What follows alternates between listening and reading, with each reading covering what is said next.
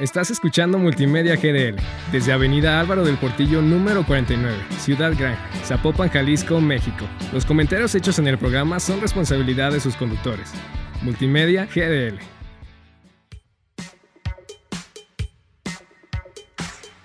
Adéntrate en el increíble mundo de la información, archivos, bibliotecas, museos y mucho más en El Bibliotecario.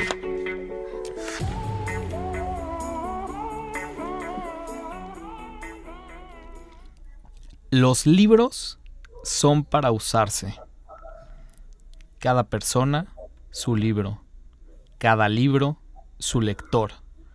ahorrar tiempo de lectura. La biblioteca es un organismo en constante crecimiento.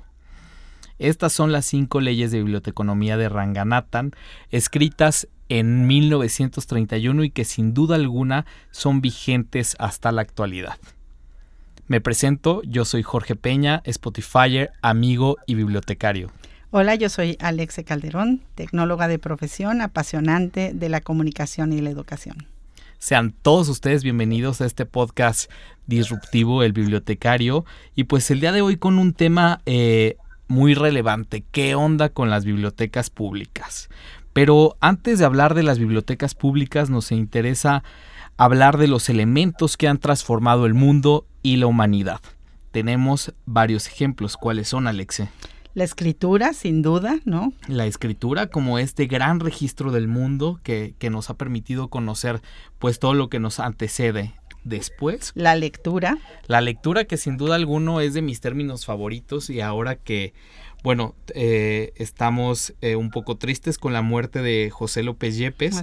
Y él mencionaba siempre a la lectura como una forma de interpretación del mundo. Entonces esto nos abre a que estamos en constante lectura, estamos en constante interpretación y decodificación del mundo. Y sin duda alguno, unos elementos eh, que por ende surgen de esto que es la información y el conocimiento. De hecho, estamos, ¿no? En la sociedad de la información y el conocimiento. Y del conocimiento, exacto. Sin embargo, estos últimos son etéreos e intangibles, que al traerlos a un mundo real los, ponemos, los podemos tener de forma física y palpar a través de los libros y las bibliotecas. Alex, ¿no te parece cañón la importancia del mayor invento de la historia que es el libro impreso? Sí, y se me hace impresionante porque también eh, como que ha roto muchas expectativas, ¿no? O sea, a lo largo de la historia se ha dicho mucho del libro y bueno, con todo este tema digital que iba a desaparecer y todo esto, ¿y cómo ves, Jorge, que lo tenemos? Pues desde que surgió, o sea, el libro es el artefacto mayor usado del mundo con ya casi 568 años, eh, bueno, desde la creación de la Biblia de Gutenberg, completada en el año de 1455 y siempre se han dicho muchas cosas de, del libro impreso, incluso lo que te comentaba y que tú como tecnóloga lo sabes, cuando estaban los disquetes, los CDs, se decía, el libro impreso va a desaparecer. Y míranos, fue al revés, desapareció el disquete, el CD, el DVD y las memorias USB ya van en camino y el libro impreso, sin embargo, sigue, pues sigue ahí, este pues muy fuerte, más fuerte que nunca. Posicionado, ¿no? Inclusive en las nuevas generaciones, ¿no? Que claro que pueden traer 500 libros en su mm, lector o en su tablet o en lo que tú quieras.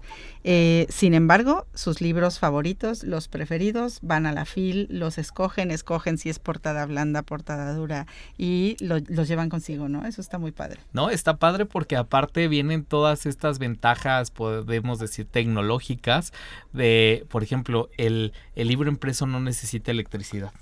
Te lo llevas a cualquier parte del mundo y en cualquier parte del mundo las 24 horas, los 7 días, con y sin internet lo vas a poder leer.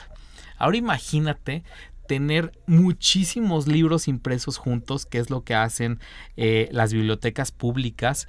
Y bueno, en este andar de las bibliotecas, digo, qué impresionante y qué magnitud de trabajo y qué importante organizar, gestionar y difundir estos libros impresos a través de las bibliotecas públicas. Son entes sin duda alguna muy complejos. Alexe, ¿tú qué recuerdas de las bibliotecas públicas? ¿Tienes tu primer recuerdo de, una eh, biblioteca fíjate que Sí, yo creo que como niña en estos eh, lugares donde hacían lecturas de cuentos, por ejemplo, ¿no? En algunos momentos em, en fechas especiales como el Día del Niño, como el mismo Día del Libro, que se hacen estos eventos dentro de las bibliotecas públicas y pues obviamente tiene eh, esta fuerza del carácter social de la biblioteca, pues manifiesto en las bibliotecas públicas a todo, ¿no? No, y creo que el primer acercamiento que como humanos tenemos es con la, bueno, con la biblioteca escolar en los kinders, pero con la biblioteca pública es como nuestro primer enfrentamiento así con el mundo real de lo que es la, la biblioteca.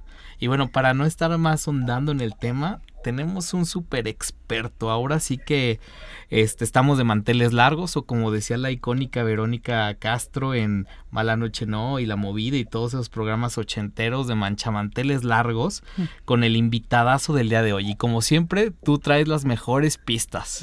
Muy bien. Bueno, primero decir que antes que nada es un continuo investigador, alumno, profesor y usuario de la biblioteca, por supuesto apasionado de la historia, en especial de la historia de, México.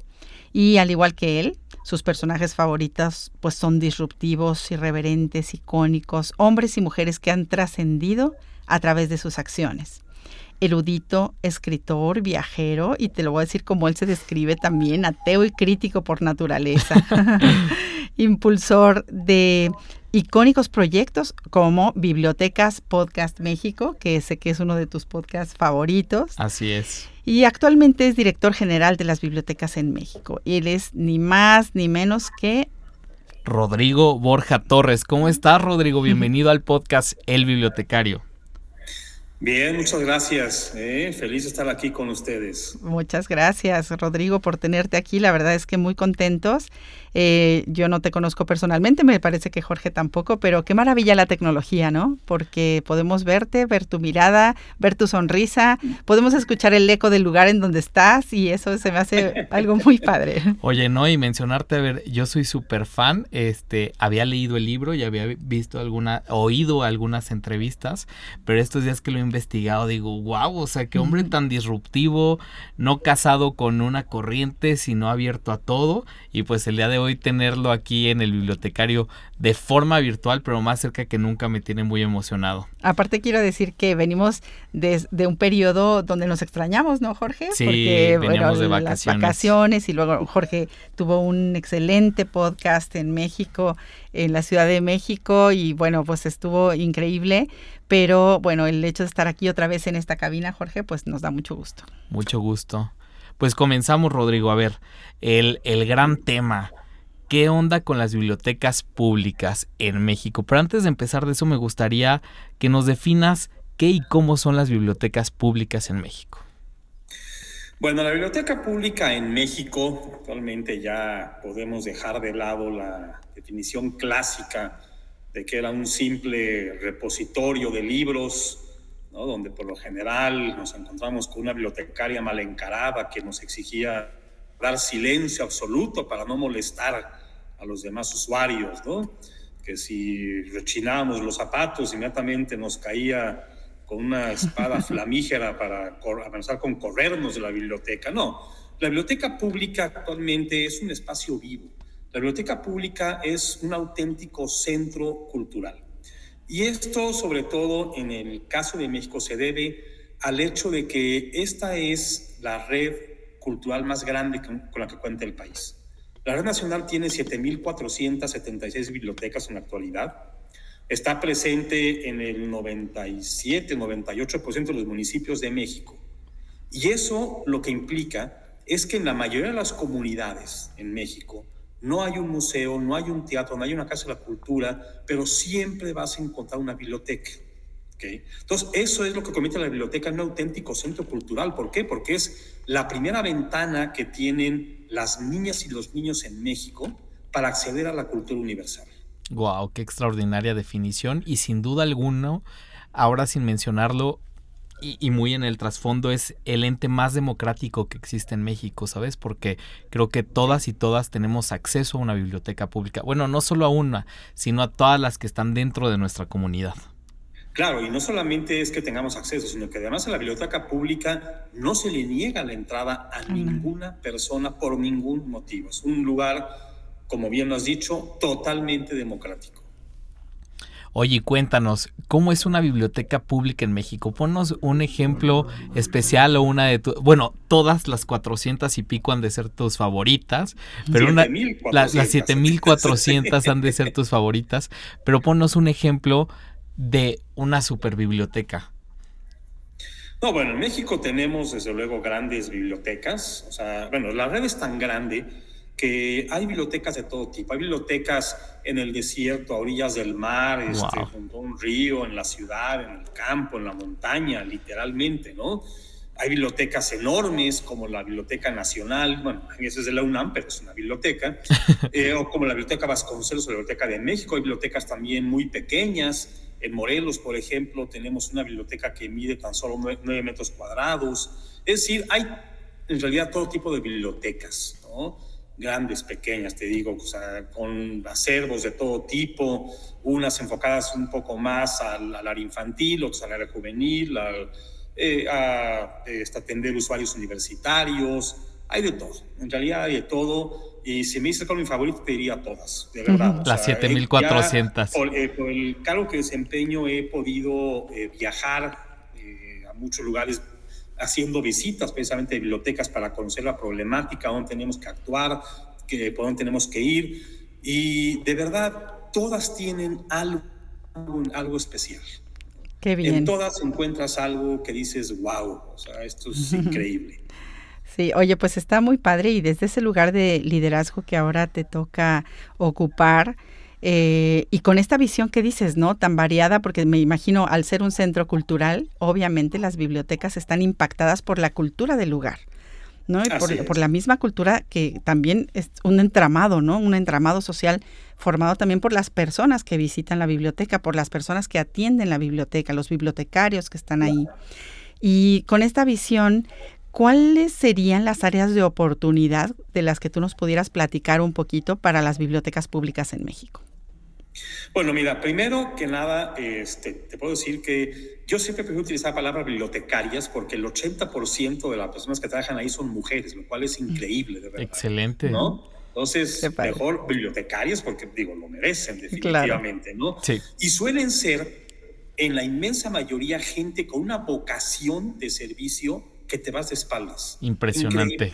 ¿sí? O sea, esta, esta red nacional eh, que fue creada en los años 80 por la doctora Ana María Magaloni, sí. directora de bibliotecas, una gran mujer, cayó después durante muchos años en un abandono terrible, de verdad, a nivel federal, estatal y municipal. Y yo puedo asegurar, o sea, de verdad que si no es por la vocación, por el cariño, por el trabajo de esas bibliotecarias, las bibliotecas en México hubieran desaparecido por ese abandono que hubo de parte del gobierno, de verdad. Conocí en una ocasión a una, hace poco en Durango, a una bibliotecaria, por ejemplo, eh, está en el municipio de eh, Ramos Arizpe, ah. en Esquital, allí en Durango, municipio muy pobre, eh, y su biblioteca está en una comunidad en la sierra. Esta mujer hace una hora caminando a través del bosque para llegar de su casa a su biblioteca y otra hora de regreso, todos los días. Y ahí está, nunca falta. O sea, es, es realmente impresionante. Y casos como esos los ves muy seguido, constantemente, ¿no? Porque a veces eh, tienen que enfrentarse a autoridades municipales que no son muy cooperativas con la biblioteca, que eh, les pagan salarios muy bajos, y a pesar de eso, estas mujeres, estos hombres que trabajan en las bibliotecas, hacen eh, lo posible por dar el mejor servicio dentro de, su lugar de trabajo.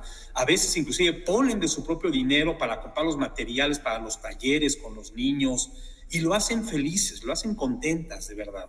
Es, es realmente increíble. O sea, yo me siento honrado, de verdad, de pertenecer al equipo de bibliotecas y bibliotecarios de México. No, muy, honrado, aparte de esta integración que tienes, de que traes la playera muy puesta, de que has recorrido, bueno, muchísimas bibliotecas a pie, como quien dice, que, que no te pones en un perfil de, ah, yo estoy desde arriba, desde acá los veo y todo, sino que estás muy cerca de las bibliotecas, de las bibliotecarias y de los bibliotecarios. Y que sin duda alguna, Rodrigo, creo que has de transmitir esta actitud, ¿sabes? O sea, esta actitud de pues estar echados para adelante, de emprender, de echarle ganas, porque sin duda alguna, bueno, no, desde, no sé cómo lo veas desde tu percepción, pero las bibliotecas van bien, ¿sabes? Las bibliotecas públicas van bien en México y esto hace que se contagie más lectura, eh, mayor información y mayor conocimiento. Claro, mira, desde luego, o sea, esto es una instrucción que dio desde el principio el presidente de la República, Andrés Manuel López Obrador, y desde luego la secretaria de Cultura, Alejandra Frausto, de que tenemos que estar en campos. Un funcionario que está en su escritorio todo el tiempo no, no, sirve para nada. Y más en temas como este. Y desde luego eso va también con la forma de pensar mía. ¿no? Entonces, sí, desde luego hay que estar también en la oficina, va ahí eh, sin descuidarla, arreglando cosas, en reuniones, firmando cuentos, pero también estar fuera constantemente, en contacto con la gente. Sí, el ambiente real. Sí, exacto, ¿no? Por supuesto que sí. ¿no? Este, y bueno, pues, o sea, tú bien, bien lo has dicho, las bibliotecas van. Es cierto que aún hay problemas en algunos lugares, tenemos que seguir impulsando, empujando bibliotecas que se cerraron durante la pandemia por falta de personal y que estamos ahora peleando para que se abran. Pero vamos bien, vamos, o sea, de verdad la, la, red se está levantando con mucho vigor estamos eh, con apoyo de CFE, por ejemplo, poniendo Internet en todas las bibliotecas públicas del, país, lo cual pues va a ayudar muchísimo para, para los usuarios. Y en ocasiones pues hay gente que por desgracia todavía, a veces lo leo en comentarios en Twitter, o gente que me lo dice directamente, ¿quién va a la biblioteca ya en estos días? ¿no? Uy, si supiera. La biblioteca ya no sirve, nadie va a la biblioteca. En ese caso, mi respuesta siempre es la misma, ¿no? Les digo, no, tú no vas a la biblioteca, que no es lo mismo, porque las bibliotecas de verdad están llenas de gente. Fíjense, antes de la pandemia en 2019, la cifra que tenemos de acuerdo a los números que nos mandaron de, todos los estados de la República fue de casi 25 millones de usuarios. O sea, son, es una cifra brutal. O sea, son cifras que de verdad nadie más en cultura maneja más que bibliotecas. Excelente. Obviamente en el 2020, pues ese número se desplomó porque las bibliotecas, como todo, tuvieron que cerrar sus puertas por la pandemia. Igual en el 21 tuvimos un millón de usuarios, cosas así, muy, muy bajo. Pero 22, que fue cuando las bibliotecas de nueva cuenta comenzaron a abrir sus puertas, una vez que la, la pandemia finalmente terminó, eh, llegamos a 11 millones de usuarios de nueva cuenta. Wow. Claro, el número puede, haber sido más que hay que pensar que todavía había sobre todo muchos padres que tenían miedo de enviar a sus hijos a la biblioteca por, eh, eh, pensando que se puedan contagiar de COVID, ¿no? Pero a mí eso lo que me indica es que 2023, que empezamos desde enero con las bibliotecas abiertas, que ya se ha perdido el miedo del contagio del COVID, ¿ok? Vamos a manejar de nueva cuenta números como los de 2019 o más altos todavía.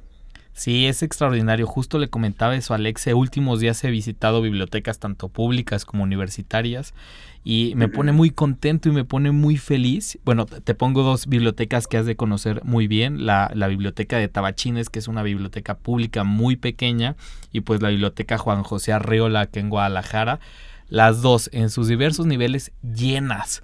O sea, un martes a las 5 de la tarde llenas y de verdad se cumple todo lo que como bibliotecarios vemos en los libros. El ama de casa sacando la receta, el señor que arregla las bicis leyendo algo sobre bicicletas, el niño haciendo la tarea, este, personas que están sin un empleo buscando el libro de cómo hacer un currículum vitae. Entonces, es esas funciones que vemos en la escuela, que vemos en la teoría y que se están aplicando actualmente. Más toda la suma de estudiantes que necesitan un espacio de concentración, un espacio para la lectura. Y todo eso, deja tú los espacios, Rodrigo. Rodrigo, el, el contenido de la información. Actualmente, ¿cómo se nutren las bibliotecas públicas? De contenidos? Bueno, desde luego, una de las principales funciones de la Dirección General de Bibliotecas es eh, estar actualizando de forma constante los acervos de las bibliotecas. Es, o sea, no solamente una de las principales funciones de, la dirección, sino inclusive está contemplado como una de las funciones más importantes de la Secretaría de Cultura del Gobierno Federal. Entonces, Eh, esa es la forma en que las bibliotecas más eh, libros obtienen, más revistas, más acervos, pero también desde luego eh, se reciben siempre donaciones directamente en las bibliotecas por particulares, cuidando desde luego que sean libros que estén en buen estado, que sí, que sean realmente funcionales para una biblioteca, es decir, una enciclopedia de los años 70 ya toda maltratada, pues gracias, pero déjala en tu casa, ¿no? Digo, no, o sea, las bibliotecas, digo, las enciclopedias son muy buenas, pero obviamente tienen que ser cosas que estén cada vez más y más y más actualizadas. Ahora, también hay que, hay que estar conscientes que el mundo va, va, va cambiando y que ahora ya hay los libros digitales que aunque si bien es cierto que todavía no tienen el, el, eh, el pegue que, tiene un, que sigue teniendo un libro impreso, ¿no? que bien lo decías tú al principio, bueno, saben ustedes al principio, la sensación de tener el libro en la mano, ¿no? Las, pasando las hojas, eso va a durar mucho, mucho tiempo todavía. Claro. Pero sí es cierto que ya cada vez hay más y más libros impresos. Aquí en la dirección, por ejemplo, tenemos ya una colección de libros digitales que está a disposición de todas las bibliotecas del país a través de, de, de, Internet. Y bueno, o sea, eh, estamos eh, también pensando en otro tipo de acervos, estamos eh, ya eh, negociando, por ejemplo, con la Fonoteca Nacional para que los, los acervos de la Fonoteca estén disponibles en las bibliotecas públicas, es decir, acervos musicales, ¿no? acervos sonoros.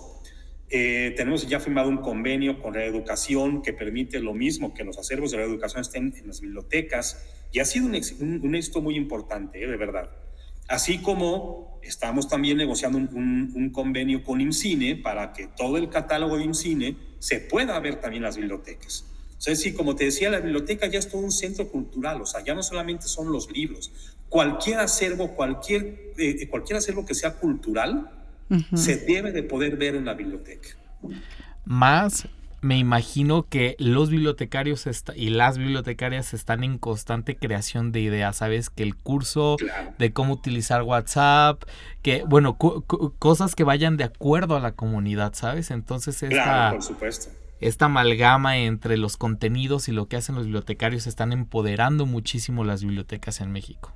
Sí, de hecho, bueno, hay que decirlo, eh, la pandemia en cierto modo ayudó mucho también a esto que estás mencionando, ¿no? O sea, hubo muchas bibliotecarias y bibliotecarios que al cerrar su biblioteca, pues crearon grupos de WhatsApp con sus usuarios para mantenerlos al día de novedades, compartir lecturas, ¿no? Este, es decir, que, que no se perdiera ese contacto entre la biblioteca y el público usuario. También se hizo algo que llamamos las bibliotutorías en esos momentos, que eran videos que hicieron las y los bibliotecarios eh, para explicar materias escolares y de esa, y de esa manera apoyar a la SEP, este, a, las escuelas, para que los niños y las niñas no, no, no, no perdieran este, eh, sus estudios. Se hicieron muchas cosas, muchas, muchas cosas, y este, bien lo dices. Vamos bien. Enorme trabajo y apoyo del personal de las bibliotecas de México. Está muy padre. Y luego combinar todo esto que es el aspecto tradicional de las bibliotecas con la innovación, ¿no? Que estamos viviendo ahorita, pues tal cual, en la era de la inteligencia artificial. Y cómo combinar estas dos cosas. Y me imagino que los bibliotecarios y bibliotecarias están constantemente haciendo curación de contenidos. Y tú has dicho, yo te escucho, te escucho muy humano, Rodrigo. Y, y, porque has hablado, en primer has reconocido a las personas, a bibliotecarios y bibliotecarias como personas, y eso está muy padre. Eh, y te escuchamos como todos nuestros invitados, gracias a este podcast que hemos conocido a muchas personas. Apasionado. De verdad, no hemos tenido uno, así que, de verdad, me apasiona mi trabajo. Sí. No, si puede, bueno, te estás viendo en la pantalla, pero si pudieras verte, o sea, hablas y hablas empoderadamente, hablas con un conocimiento, hablas con el respaldo de los de las y los bibliotecarios mexicanos, que eso está genial. Eso está padrísimo y bueno, pues conectas ahí también con la, juventud, que lo que necesita también es esta pasión por las cosas que valen la pena, eh, ser realmente influencers y, que podamos tener estos seguidores que serían los jóvenes cuando realmente eh, damos cosas y aportamos cosas de valor. Y sobre esta misma idea, eh, preguntarte cómo sería tu ideal de bibliotecas públicas en México.